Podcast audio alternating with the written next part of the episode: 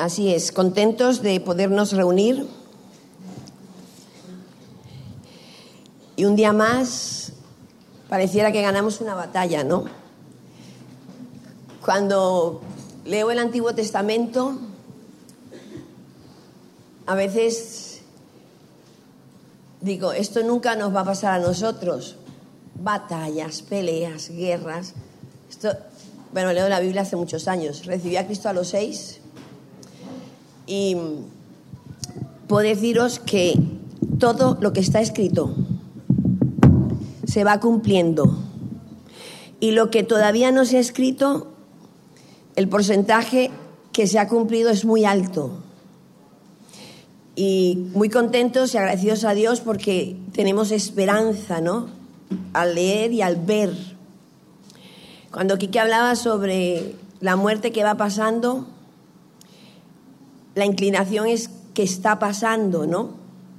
Y escuché a, a una pastora en Navalmoral de la Mata, donde tenemos el redil, y ella me dice que le preguntó al Señor, porque su hermana falleció de cáncer con 35 años, y ella dice que el Señor le mostró en su árbol de frente, dice que salió y vio un higo grande y un higo pequeño, y vio los dos maduros que había, vidas cortas y vidas más largas, ¿no? Y yo creo que cuando vemos gente muy cercana a nosotros que fallece, yo creo que lo que yo oigo, yo sé que cada uno entiende algo, pero mi lectura es, la vida es corta, aunque sea lo más largo que hay. Tú piensas, si yo me encuentro joven, pero hemos visto fallecer personas mayores, niños, menos niños. Porfirio esta semana falleció con 50 años. Y creo que lo que yo leo es, la vida es una carrera y termina en un tiempo determinado. Y es el tiempo de Dios. Entonces, entender y comprender que la vida no es para siempre es algo que creo que se nos olvida. Yo sé que se nos olvida por la capacidad que tenemos de hacer planes. Yo oigo los planes y digo, esos planes son para mucho tiempo. Y la Biblia dice que yo tengo que decir si Dios quiere, ¿no? Y eso es lo que yo estoy leyendo constantemente, porque creo que también tiene que ver la edad, ¿no? A medida que tienes más años, ves más personas que se van, ¿no? Y aquí lo importante es algo que, el Señor nos enseña, ¿no? A preguntarle a Él. Y en esta mañana em, quiero contaros, renovar. En 2 Corintios 10, 4, la Biblia dice que las armas de nuestras milicias, de nuestro andar, no son carnales. Por mucho que yo intente pensar cómo hacer las cosas, cómo hacerlas funcionar, cómo llevar mi trabajo, mi negocio, mi vida. Dice la Biblia que para los que creemos en Jesucristo, nuestras armas no son físicas. Dice, sino poderosas en Dios para destrucción de fortalezas. Yo tengo que saber que la iglesia es un hospital, que yo llego aquí porque Dios me atrae con cuerdas de amor. Dios inventa a una persona, ayer estaba en Sevilla y dice una chica nueva, bueno, un testimonio, Alan y allí. Yo vine porque resulta que hay una chica en mi barrio que me insistió, me, insistió, y era tan intensa, y la otra, mm". pero tan intensa, se lo dijo como tres veces, yo, toma, porque intensa era. Pero qué bonito ser intenso para algo bueno, ¿o no? Y cuando terminamos, yo dije, la tengo que ayudar. Tienes que estar muy agradecida, porque si fue intensa es porque tú eres muy terca. Hombre, se quita el demonio a ella y se lo echa al otro. Dice, te tengo que decir una cosa para sentirme libre, me quedas muy mal. Y yo, ¿eh? Te lo quitas tú y me lo tiras a mí. Pues quédatelo. Más bien, La Biblia me dice que mis armas tienen que ser espirituales para destruir fortalezas, para destruir aquello que me impide que Dios se manifieste en mi vida. Y por eso Dios, en su amor y misericordia, se quiere manifestar a nosotros. Dice la Biblia que David quería hacerle un templo a Dios, porque David sabía la necesidad de ir a un sitio y alabar a Dios y orar y buscar la presencia de Dios. Y dice la Biblia que Dios le dijo en segunda de Crónicas 6 del 8 al 10, le dice, el Señor le dijo, tú querías construir el templo para honrar mi nombre, tu intención es buena, pero no serás tú quien lo haga, será uno de tus hijos quien construya el templo para honrarme. Y Salomón será el que lo va a hacer. David quería hacerlo, pero dice la Biblia que Dios le dijo, tú no lo puedes hacer. Y le explicó por qué. Le dijo Salomón, tú has derramado mucha sangre, pero Dios es un Dios de generaciones. Y el anhelo de David era buscar un sitio para que Dios se glorificara.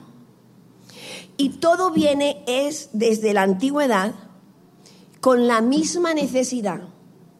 Por eso la oración es la clave de que mi vida espiritual camine con Dios. Si durante la semana yo no he orado, cuando aquí cantamos, te cuesta arrancar. Y hay gente que arranca a la segunda, a la cuarta y otros a la quinta y otros no arrancan. Pero la oración tiene que ser una forma continua de vida. Por eso ponemos los devocionales, porque necesitamos que saber y comprender que nuestras armas son espirituales. Y la Biblia dice que David le dijo a su hijo, en, segunda, en Primera de Crónicas 28.9, Salomón, hijo mío, en la nueva traducción, dice, aprende a conocer íntimamente al Dios de tus antepasados. Cada uno tiene que aprender a conocer a Dios, porque el ratito de aquí es un rato que dice la Biblia que tiene bendición, desde la cabeza hasta los pies. Venir aquí, dice la Biblia, que tiene una bendición especial.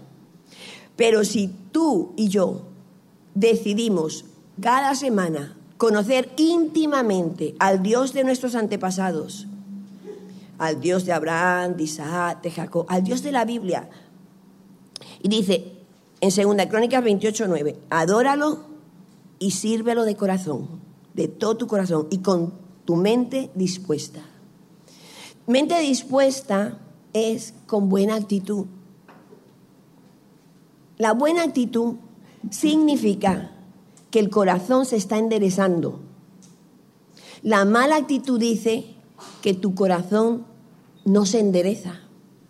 Pásame eso, voy, ese voy, es una mala actitud. Levanta tus manos y veo a algunos así, ay, queriendo arrancar. Dice, porque es que estoy que me ven. Cuando yo oro, cuando yo alabo al Señor y le expreso, yo quiero decirte que algo se rompe en ti y la presencia de Dios baja.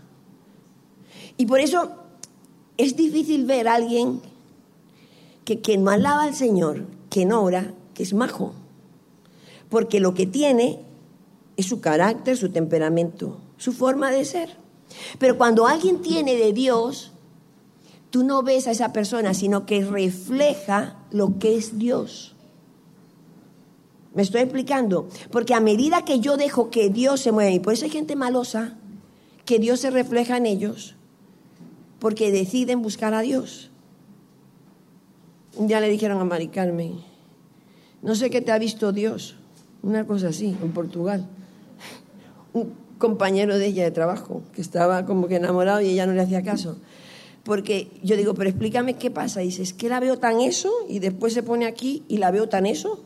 Lo mismo para las dos cosas.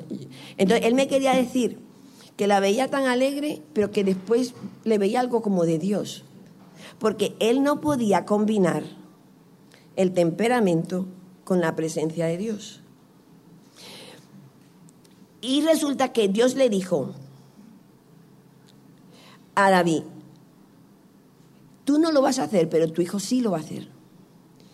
Y ahora David le da un consejo a su hijo, no se te olvide conocer a Dios íntimamente.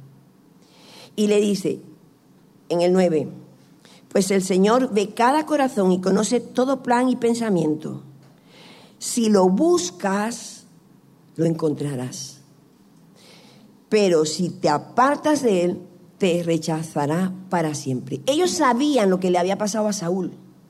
Ellos sabían que habían tenido un rey que por no obedecer se le quitó el reino.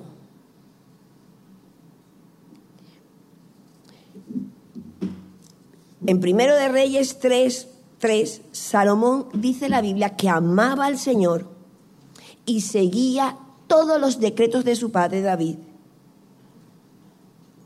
Y dice que él también ofrecía sacrificios y quemaba incienso en los lugares de culto de la región. Salomón empezó bien, empezó tan bien que, fijaros la humildad que tenía en Primera de Reyes 3, 7 al 15, dice que, oh Señor, mi Dios, tú me has hecho rey en lugar de mi padre, David, pero yo soy como un niño pequeño que no sabe por dónde ir. Sin embargo, aquí estoy en medio de tu pueblo escogido una nación tan grande y numerosa que no se puede contar. Y el 9 dice, dame un corazón comprensivo para que pueda gobernar bien a tu pueblo y sepa la diferencia entre el bien y el mal. Salomón era sencillo. Salomón era un hombre que quería que Dios le diera sabiduría e inteligencia para guiar a un pueblo. ¿quién podrá gobernar por su propia cuenta a este gran pueblo tuyo? Y dice la Biblia que al Señor le agradó tanto lo que le pidiera sabiduría, dice que como pediste sabiduría para gobernar a mi pueblo con justicia y no has pedido una larga vida, ni riquezas, ni la muerte de tus enemigos, te concederé lo que me has pedido y te daré un corazón sabio y comprensivo. Salomón sabía que en la oración había poder. Salomón sabía que era una arma espiritual. Y dice, como nunca ha tenido ni jamás tendrá nadie, te voy a dar lo que me estás pidiendo. Además te daré lo que no me pediste, riquezas y fama. Ningún otro rey del mundo se comparará a ti por el resto de tu vida. Y otra vez le dice el Señor, 14, y si tú me sigues y obedeces mis decretos y mis mandamientos, como lo hizo tu padre David, también te daré larga vida. Entonces Salomón se despertó y se dio cuenta que había sido un sueño. Dice la Biblia que volvió a Jerusalén, se presentó delante del arca del pacto del Señor y allí sacrificó ofrendas quemadas y ofrendas de paz. Allí cantó, alabó, oró, llevó los diezmos, hizo todo porque él dijo, Dios está escuchando mi oración. Y la Biblia dice que Dios quiere bendecirnos. La Biblia dice que Dios quiere. Por eso cuando nosotros estamos orando, nos podemos dormir, nos podemos despejar, pero vamos a ir aprendiendo a tener un Dios de contacto. Segunda de Crónicas 6.1. Entonces Salomón oró, oh Señor, Tú dijiste que habitarías en una densa nube de oscuridad. Y el 12 dice, Salomón, puesto en pie ante el altar del Señor y frente a toda la comunidad de Israel, levantó las manos en oración. Salomón sabía que él necesitaba orar a solas, buscar a Dios a solas, pero también en la congregación. Él sabía que era rey, pero que también necesitaba, junto con sus hermanos, adorar y alabar al Señor. Y Dios le da la clave a Salomón. Y en 2 Corintios 7:14 le dice, Salomón, dice, pero si mi pueblo que lleva mi nombre se humilla y ora, busca mi rostro, se aparta de su conducta perversa, yo oiré desde los cielos, perdonaré sus pecados y restauraré su tierra. Yo me aprendí esto cuando era muy pequeña. Se en mi pueblo sobre el cual mi nombre es invocado. Cuando yo era pequeña, todas las semanas tenía que traer un versículo aprendido. Después tenía que traer todos los deberes hechos. Me revisaban hasta los devocionales. ¿Eh? Quiere decir con esto que en la medida que yo aprendo a orar y aprendo el secreto de Dios, dice que si yo le busco y me humillo, ¿por qué la Biblia dice que me humillo? Humillarse no es arrastrarse, humillarse es dejar a Dios en el lugar del centro de mi vida. Porque hay decisiones buenas pero que no son las decisiones de Dios. Hay cosas que están bien hechas, pero no era lo que Dios quería. Porque Dios quiere tener una relación con nosotros. Por eso la Biblia dice que David era un hombre conforme al corazón de Dios. ¿Por qué? Porque cuando el profeta venía y le decía, te has equivocado, ¿sabes lo que hacía David? Señor, perdóname. Ahora, David hizo desastres. La Biblia cuenta que un día paseando, no fue a la guerra, le dio pereza irse a la guerra y paseando vio a una que le gustó y le dijo, tráedmela. Ni preguntó si estaba casada y se la trajo. ¡Ting! Después dice la Biblia que tuvo relaciones con ella. Después la mandó a su casa. Después cuando se dio cuenta que estaba embarazada, mandó traer marido. Viendo que no le pudo empujar el niño al marido, no le pudo hacer eh, la prueba de paternidad, ¿sabes lo que hizo? Mató al marido. Le mandó que lo matasen. Entonces yo creo que David era un bicho. Lo que pasa es que cuando el profeta le dijo, te has equivocado, él dijo, recibo la disciplina de Dios. Saúl no hizo tantas cosas tan graves aparentemente, pero Saúl era un rebelde, pero David era un sinvergüenza. Entonces a veces los sinvergüenzas son casi mejores, porque los rebeldes están influenciados directamente el infierno y los sinvergüenzas necesitan es disciplina. La Biblia nos dice que Dios le dio tanto porque Dios cumple sus promesas. Dios es un Dios de promesas. Y cuando tú le buscas, tú le hallas. Cuando tú le alabas, Él te escucha. Y la Biblia dice que Dios es un Dios de promesas. En 2 Crónicas 9.3 dice que cuando la reina de Saba se dio cuenta de lo sabio que era Salomón y vio el palacio que él había construido, flipó, se quedó asombrada. Dice que no me imaginé nunca que era verdad lo que decían de ti. Es más, se quedan cortos cuando hablan de ti. Porque Dios es un Dios de promesas. Y es importante que nosotros vivamos en la intimidad con Dios, pero con las promesas de Dios en nuestras vidas. Promesas de que mi hijo se va a salvar, de que mi esposo se va a convertir. Promesas, porque mis armas son espirituales. Y si yo no tengo promesas, yo lo tengo claro, no tengo una vida de oración ni de intimidad con el Dios de mis antepasados. Si yo no tengo un récord de lo que Dios ha hecho, cuando conozco a alguien que no ha recibido a Cristo, casi siempre, muchas veces, mejor dicho, le hago hacer una lista. Y al cabo de los años, algunos la han tirado y otros me la mandan arrugada. Solo me queda una.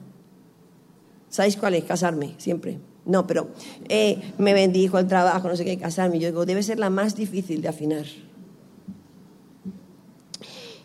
Dice la Biblia en 2 Crónicas 9:22, de modo que Salomón llegó a ser más rico y sabio que cualquier otra persona en la tierra. Salomón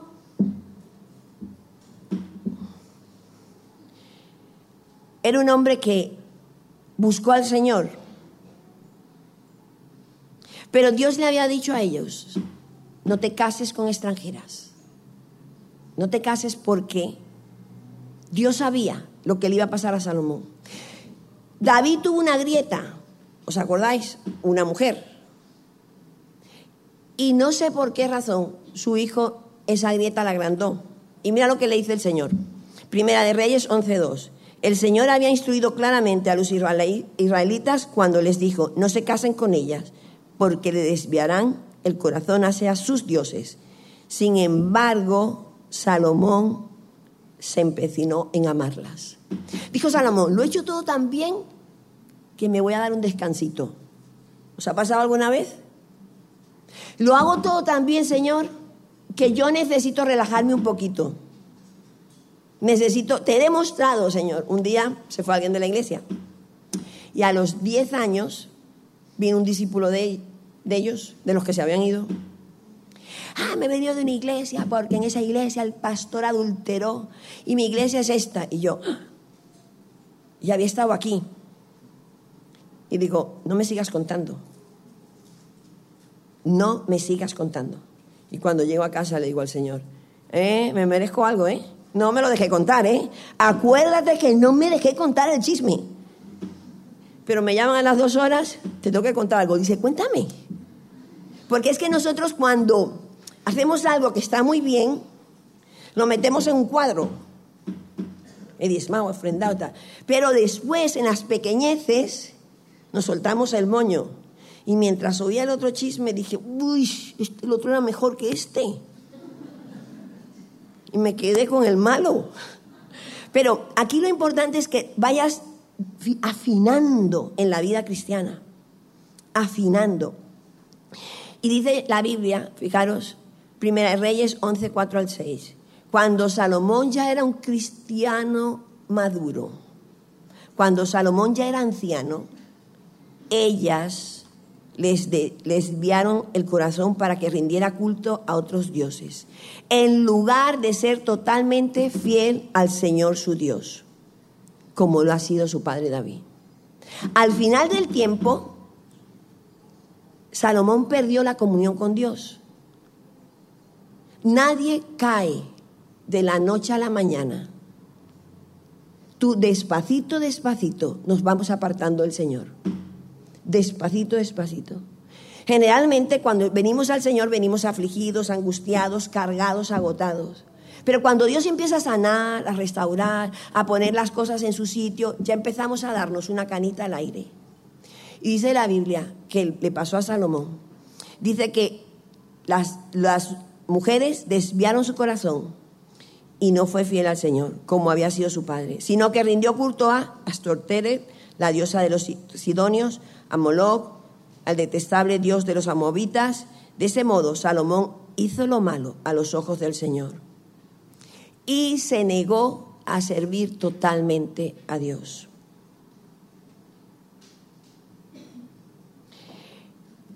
Cuando seguimos leyendo, dice la Biblia, por cuanto te apartaste de mí, dice la Biblia que Dios estaba muy enojado con Salomón. Primera de Reyes 11, del 9 al 12. Y le dice, porque tu corazón se había apartado del Señor, Dios de Israel, que se te ha aparecido dos veces. Dice, le había advertido a Salomón específicamente eso, porque Dios es un Dios que avisa. Dios es un Dios de promesas. Dios es un Dios que dice en su palabra, en Segunda de Crónicas 20, dice que hacerle caso al Señor y nos irá bien. Y dice la Biblia que consecuencia, en el versículo 11, ya que no te has humillado no puedo cumplir mi pacto contigo porque has desobedecido. Te arrancaré del trono. Y le dice, pero no te voy a arrancar a ti, sino a tu hijo. Y en Crónicas dice que cuando Josafat, que fue un rey de Israel, que fue el décimo tercero, vio que lo estaban hundiendo los enemigos, se acordó de si se humillare mi pueblo, sobre el cual mi nombre es invocado. Se acordó de aquello que le dijo a su antepasado. Y dice la Biblia que dijo en 2 Crónicas 20:20, Oídme Judá y moradores de Jerusalén, creed en Jehová vuestro Dios y estaréis seguros. Creed a sus pastores, a sus profetas y seréis prosperados. Cuando la batalla venía y estaban siendo derrumbados, derribados, dice que decía, humillémonos delante de Dios, creámosles a nuestros profetas, porque Dios es fiel a su palabra. El pecado de Salomón fue que se llenó de idolatría. Y cuando viene su hijo, dice la Biblia que su reino se parte en dos. ¿Por qué? Porque nuestros hijos heredan lo que somos nosotros. Si nuestros padres pecan y no se arrepienten, se queda esa brecha en nosotros. Y creo que estamos estudiando sobre cómo romper las iniquidades. Así como las bendiciones se heredan, también las iniquidades, los pecados, también se heredan. Y no es que se heredan, sino que cuando nosotros tenemos la inclinación a pecar, caemos en el mismo pecado de nuestros padres. Y la Biblia dice que se rompió su reino cuando vino su Hijo. Y Dios prometió que siempre mantendría. Y en Segunda Crónicas, la lámpara viva de David. Dios siempre va a buscar un descendiente de David por amor a David. Porque la bendición son mil generaciones. ¿Sabes lo que son mil? Mil. Pero la maldición son cuatro generaciones. Porque Dios es bueno. Pero dice la Biblia que Dios está buscando quien se ponga en la brecha. Dios está buscando quien se arrepienta, quien pida perdón por los pecados suyos, de sus padres y de sus hijos. Ahora bien, la Biblia dice que en la línea de David, Josafat, en 2 Crónicas 20, 18, 20, inclinó su rostro a tierra y todo el pueblo de Judá y de Jerusalén hicieron lo mismo en adoración al Señor. Y dice la Biblia que el Señor le escuchó. Porque entendieron y comprendieron que cada vez que ellos se humillaban, Dios escuchaba. Nuestra historia es que hace 13 años alguien vino a ver esta finca y dijimos, oremos y preguntémosle al Señor, ¿qué hacemos con esta finca? ¿Qué hacemos con esta tierra que nos están ofreciendo? Y estábamos orando, preguntándole al Señor. Y en Segunda de Reyes 2, del 19 al 20, yo me acuerdo que era lo que me tocaba leer. Y a mí me gusta que el Señor me hable, a mí me gusta que el Señor me diga, a mí me gusta que el Señor me explique, me, encanta, ¿vale? Quizás porque soy palabras de afirmación. Y me gusta, no sé, oír a Dios, eh, escuchar su presencia. Y me tocaba Segunda de Reyes y yo dije, yo no voy a buscar ningún versículo, lo que me toca hoy. Y el capítulo era un poco raro, pero cuando llego al 19-20 Mirad lo que dice. Y los hombres de la ciudad dijeron a Eliseo, he aquí el lugar donde está colocada esta tierra es bueno. Me dice aquí que pregúntale al Señor. Digo, ya verás que no hay un versículo que diga Navalagamella es buena, podemos comprarla.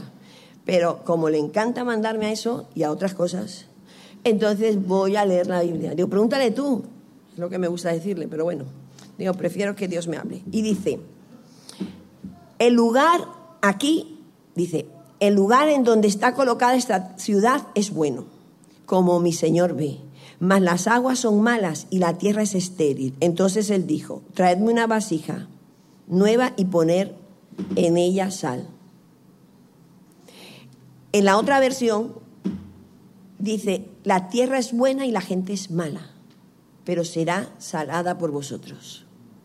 Entonces me dice por la tarde, ¿qué te ha dicho el Señor? Yo digo que la tierra es buena y la gente mala pero que será salada por nosotros. Dice, venga, la compramos. Me acuerdo que vinimos aquí, cogí un poco de sal y dijo, voy a hacer un acto profético. Durante estos 13 años, fueron 13 años de, me equivoqué comprando la finca y yo me equivoqué oyéndolo. La voy a vender y yo, no la vendas, que el Señor habló. Después digo yo, véndela, que se gasta mucho. Me decía, el Señor habló. Y así 13 años, ¿no? O sea, no nos podíamos poner de acuerdo porque yo tenía temor. ¿Y qué tal si fue verdad? Como Abraham, Dios le dijo, te voy a dar un hijo. Y, vino gente a comprarla. Y yo le decía, Señor, que la compren, por favor. Pero si es tu voluntad, al final, que se haga la tuya. Y después vinieron unos cristianos a comprarla. Digo, mira, para la gloria de Dios, que la compren los cristianos. Y entonces le decían, rebájame lo que es para el Señor. Y entonces allí ya nos poníamos espirituales. Yo también soy del Señor, ¿por qué te la voy a rebajar? Y después venía el ayuntamiento, algunos políticos, te la compramos, pero nos querían dar la mitad de lo que habíamos gastado. Y así fuimos como diciéndole al Señor, bueno, oí mal, te equivocaste, me equivoqué, no pasa nada. Cuando vino la pandemia, dijimos, no haré nada si yo no aviso a mis siervos los profetas. Creed en Jehová y seréis prosperados. Creed a sus profetas. Lo que pasa es que a veces el creer en el Señor cuesta. Para eso está la oración. Para que en la oración tú abras tu corazón. Y orar son más cosas que hablar solamente con Dios. Orar puede ser cantar. Cuando nosotros estamos cantando que quiero hacerte una habitación, porque ese es el sentir de David. Señor, yo quiero hacerte una habitación, pero cuando Jesús vino a la tierra, Él dijo, vosotros sois reyes y sacerdotes. Todo lo que está en el Antiguo Testamento ya somos nosotros. Ya somos nosotros. Porque a veces tú dices, no, este fue David. puedes tener un corazón de David y Dios hacer algo contigo. Puedes tener el corazón de sacerdote y Dios usarte para otras personas. Porque cuando Jesús vino, que Jesús es mi ejemplo, Él me enseñó. Ahora bien, la Biblia me enseña que aún siendo muy de mañana, Jesús se levantaba y buscaba un sitio para orar. Eso está en Marcos. Y nos dice que, que Jesús buscaba un lugar para orar. Nosotros necesitamos buscar la presencia del Señor todos los días.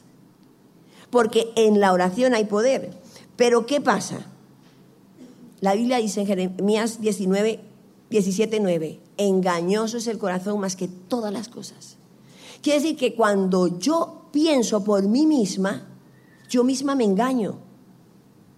Yo me puedo cuidar de los demás, pero de mí no me cuido. Y a veces estamos viendo las cosas equivocadamente.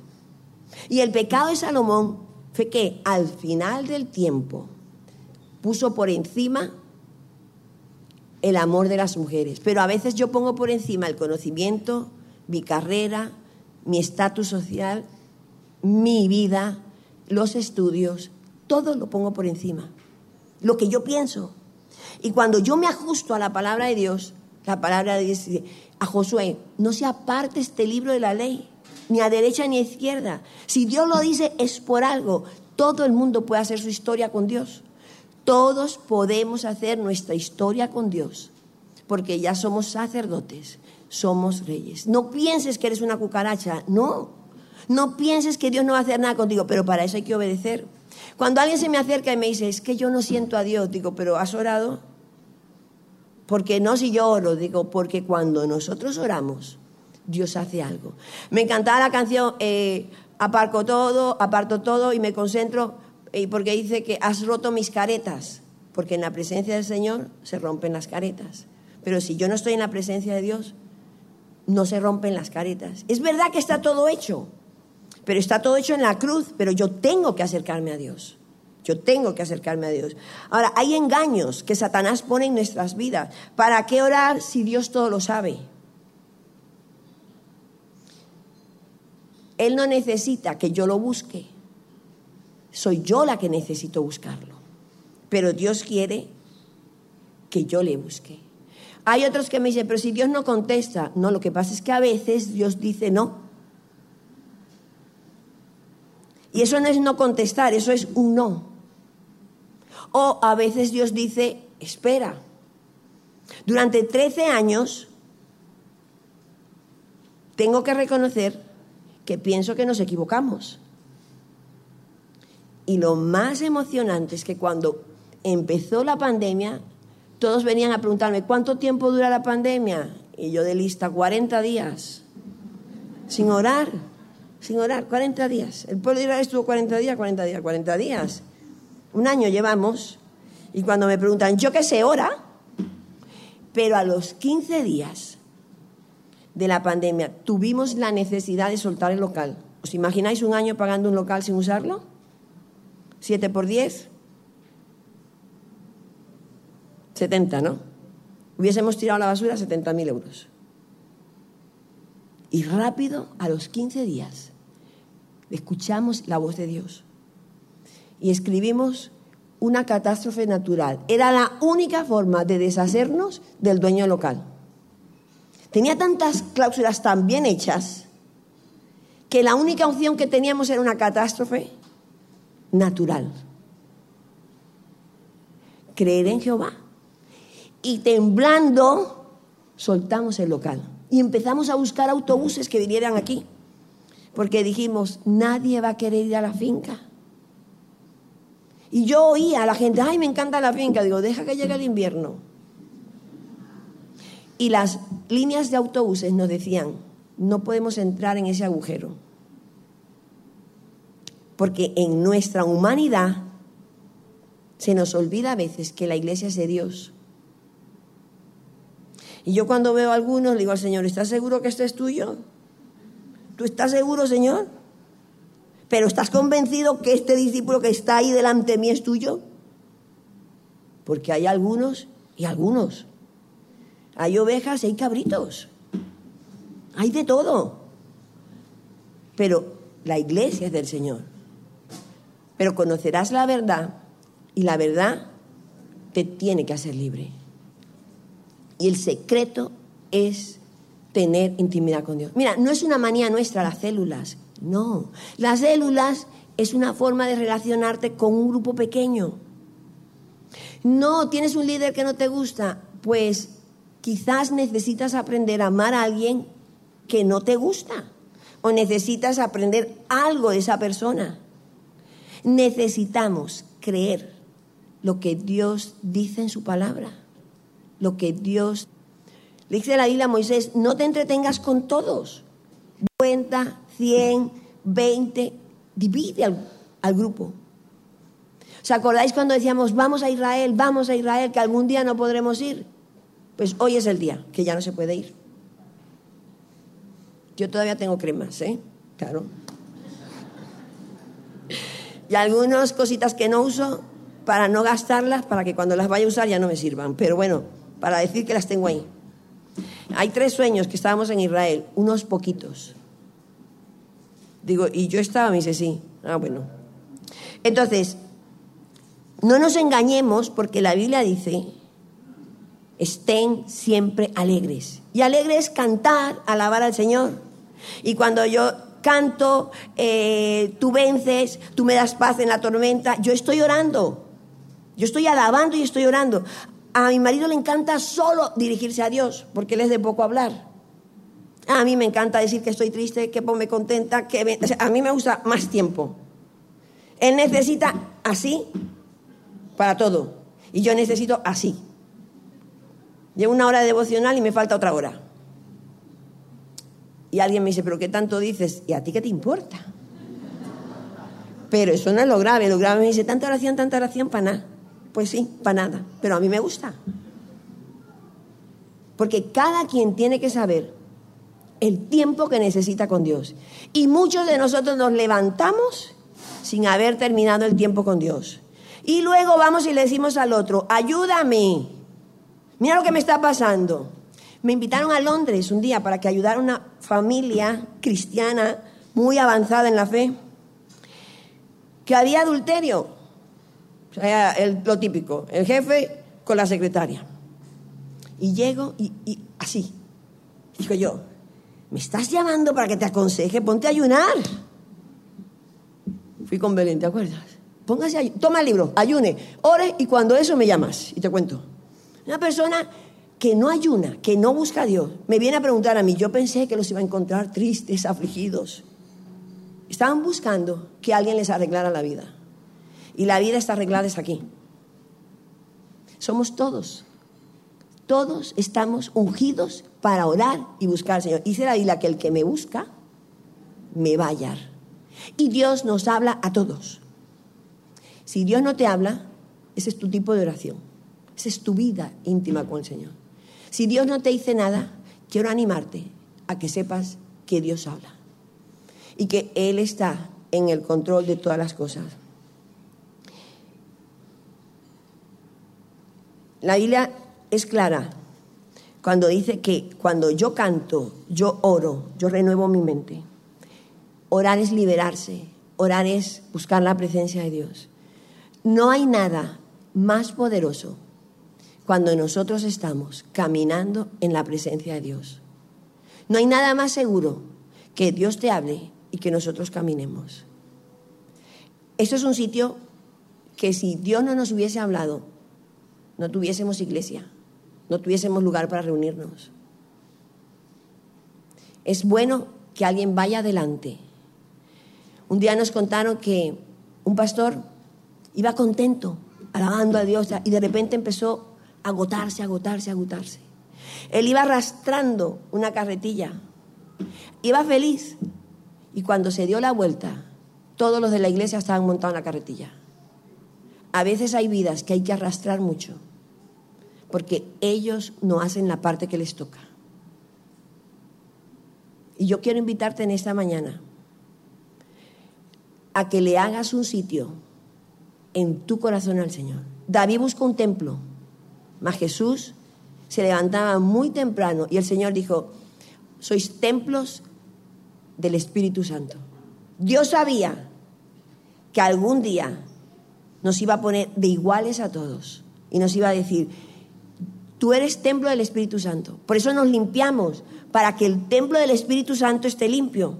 Por eso buscamos a Dios, para que Dios se glorifique en nuestras vidas. Por eso procuramos caminar con el Señor. Y no es no equivocarse. David se equivocó mucho más que otros. Pero dice la Biblia que Roboán el tercero, dice, se enorgulleció tanto que no pudo ver la gloria de Dios en su vida. Y eran reyes que tenían promesas, eran reyes que Dios siempre ha bendecido. Y dice la Biblia que por amor a mi siervo David, nunca apagaré la lámpara en Israel. Qué bueno es ver un Dios que promete y cumple.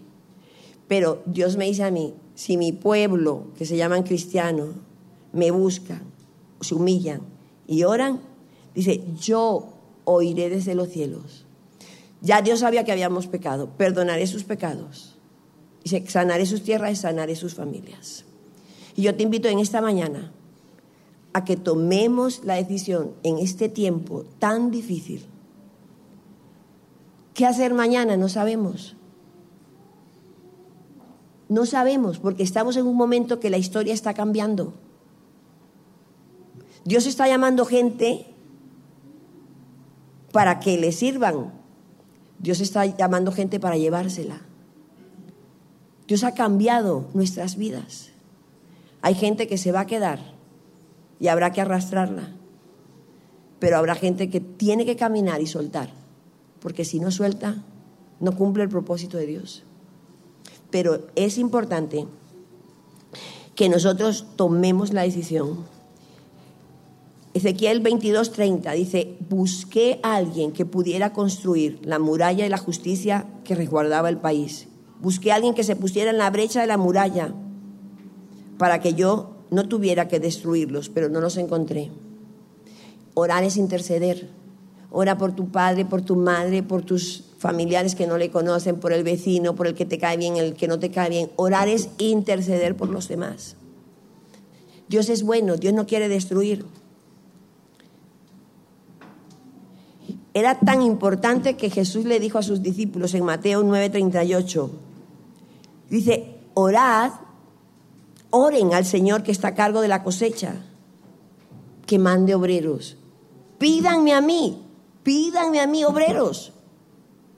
Señor, mándanos gente que quiera servir, que esté dispuesta a servir. Mira, es tan importante el de la puerta, allá abajo, que si no es amable, ya tú llegas con mala actitud aquí. Es tan importante la de la cafetería, que si te tira el café te molestas. Es tan importante cada uno.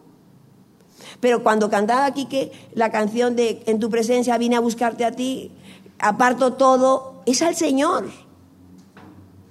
Es al Señor. Nosotros teníamos una discípula muy maja, era la discípula Mari, que siempre que decía aquí que perdona con el que tienes a alguien, venía conmigo. Yo me escondía es que me caes mal, Emma. yo, pero qué tía tan pesada. Digo, pues no me mires. Y decía aquí que vengan adelante. Y yo digo, no, que me hacen una fila. Que no me miraste, que no me saludaste, que no me dijiste, que miraste para otro lado. Digo, pero cójanla con Quique, no, pobrecito, que él está en otra cosa. Que no, que no, que no. Que cuando yo no tengo una buena relación con mi madre, cuando llego a la iglesia o al colegio, me estropea mi relación con la pastora. Y viceversa, cuando tengo un problema con mi padre en la niñez, me caen mal los hombres, los que están en liderazgo. Venimos a sanarnos. Venimos a liberarnos, pero después que salgamos de la liberación, nos volvemos un ejército. No podemos estar toda la vida en la enfermería. Tome la atención que se me sube. Dame una pastilla para el dolor de cabeza. Que no. Nuestras armas son espirituales. Orar y leer. ¿Vamos a ir a este año? No sé. El Señor, vamos. Tres sueños, que íbamos unos poquitos, así que. ¡Ay, que me traicionaron! De cada doce hay un Judas. Un, dos, tres, cuatro, cinco, seis. ¡Ya! Es que la Biblia te tiene que solucionar la vida. Y lo que no sepas, y lo que no sepas, guárdaselo al Señor. Señor, contéstame.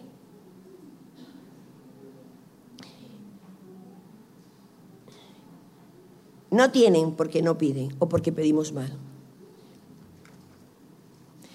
Señor dice, te daré por herencia a las naciones. Pídeme y te daré por herencia a las naciones. Dios dice, pídeme, pídeme. Y Dios puede decirte algo que no, puede decirte algo que sí, o puede decirte algo, espera. Amén. Vamos a orar. ¿Qué voy a hacer con mis promesas? ¿Qué voy a hacer con mi vida? Decido involucrarme en una vida de oración. Jesús siendo muy temprano, dice la Biblia que estando oscuro, se levantaba y oraba. Si tienes una vida fría, es una vida fría de oración. Es verdad que no todo el mundo tiene el mismo rollo. Porque hay gente con la que oras que te ayuda a orar. Si no sabes orar, ponte a orar, invita a Belén que te ayude a orar. Porque Belén empieza y te enseña. Busca a alguien que ore, que te ayude a orar. Porque no hay mayor privilegio que buscar íntimamente al Dios de Abraham, de Isaac, de Jacob, a nuestros antepasados. Y el Señor te dice, quiero que tu vida sea una habitación para mí. Quiero que vengamos a este lugar. No haré nada si yo no le aviso a mis siervos los profetas. Confiad en Jehová. Hay cosas muy difíciles en la vida, muy difíciles. Y quizás Dios no te ha respondido una oración o hay oraciones sin responderte. Pero ¿qué de aquellas que ya te respondió? El pecado nuestro empieza en la ingratitud. Nos volvemos ingratos, se nos olvida todos los favores que Dios hace con nosotros. Se nos olvida que tenemos salud, vida, comida, que tenemos un lugar. Ay, que nada está lejos, no vengas. Cuando íbamos a rumbear, bien que íbamos viernes, sábado y domingo, ni sabíamos lo que hacíamos. Un día le preguntaron aquí que, ¿por qué no cantas canciones normales? Dice, si es normal alabar a Dios. Ah, vale. Dios está buscando.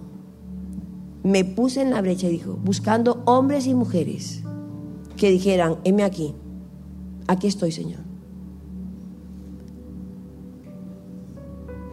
Yo quiero que le digas al Señor, Perdóname porque hay errores que he podido evitar por no haber buscado tu presencia.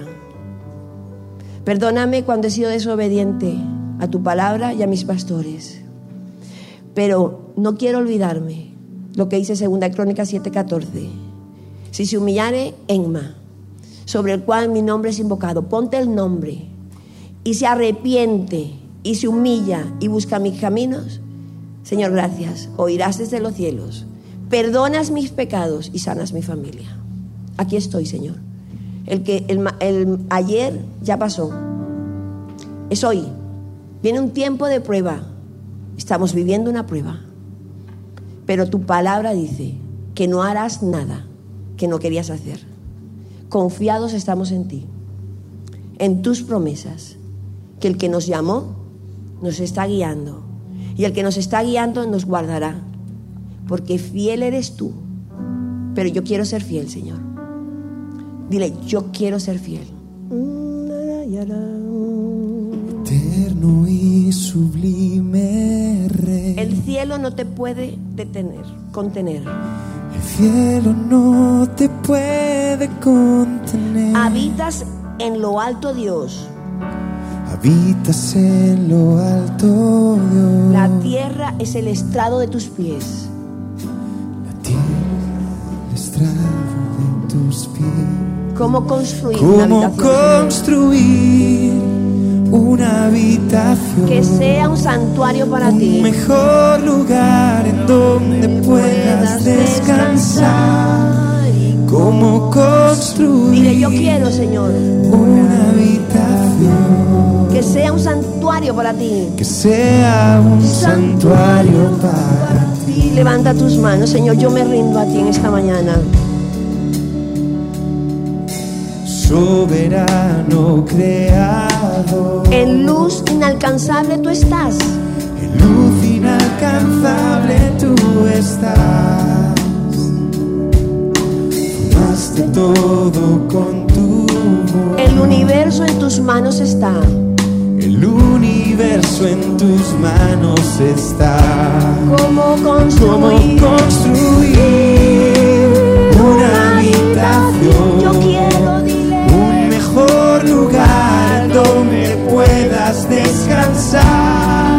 ¿Y ¿Cómo construir una sea habitación? un santuario Que sea un santuario para ti. ti? Que tú te alegres cuando llego a orar contigo, Señor. En piedras vivas escogiste habitar. En débiles hombres, En débiles hombres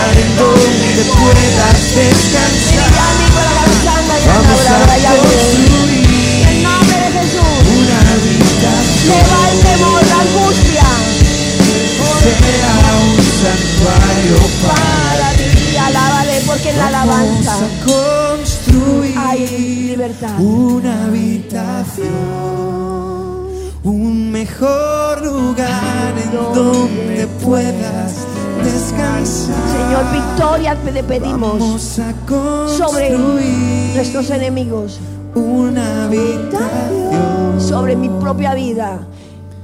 que sea un santuario para Para ti. En piedras vivas escogiste habitar. Yo quiero, dile. En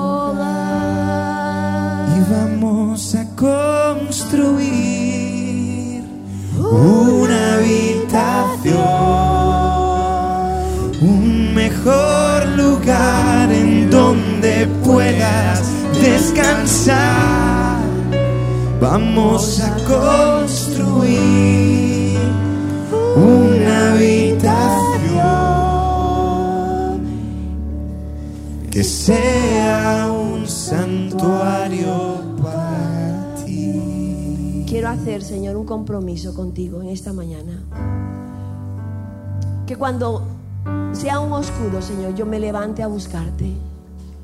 Perdóname porque me enfrié. Perdóname porque digo, ¿para qué orar? Perdóname cuando mi corazón se endurece.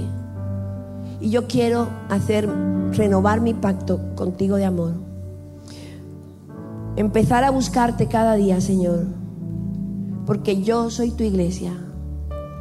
Que tú tengas un sitio en mi corazón, como tú, Jesús, me enseñaste a orar. Padre nuestro, santificado sea tu nombre. Venga tu reino, hágase tu voluntad sobre este lugar, sobre mi vida. Señor, el pan nuestro te lo pedimos hoy. Perdónanos y perdono. Porque quiero, Señor, que ese ejemplo que tú me diste, cuando vuelvas a la tierra, lo encuentres. Y no hay batalla, Señor, que tú no quieras pelear por mí y conmigo. Y hoy te digo, Señor, que traigas espíritu de vida sobre este lugar, sobre tus hijos, que el espíritu de muerte salga en el nombre de Jesús. El dolor, la enfermedad sale en el nombre de Jesús. Porque tu poder es el que manifiesta en nosotros. Y si he visto mal ejemplo, Señor, en otros que no oran, no importa, yo voy a orar. Y si otros no me quieren acompañar, voy a orar. Y si otros no creen, yo decido creer. Que yo sea santuario para ti, Señor. Descansar, voy a construir una habitación que sea un santuario para ti. Vamos a construir